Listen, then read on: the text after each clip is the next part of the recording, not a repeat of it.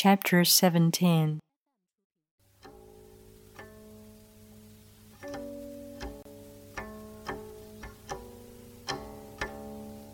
When the master governs, the people are hardly aware that he exists.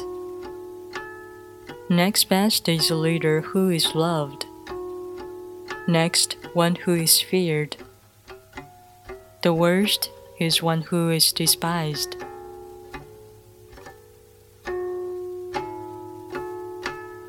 If you don't trust people, you make them untrustworthy.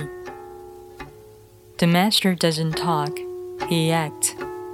When his work is done, the people say, Amazing, we did it, all by ourselves.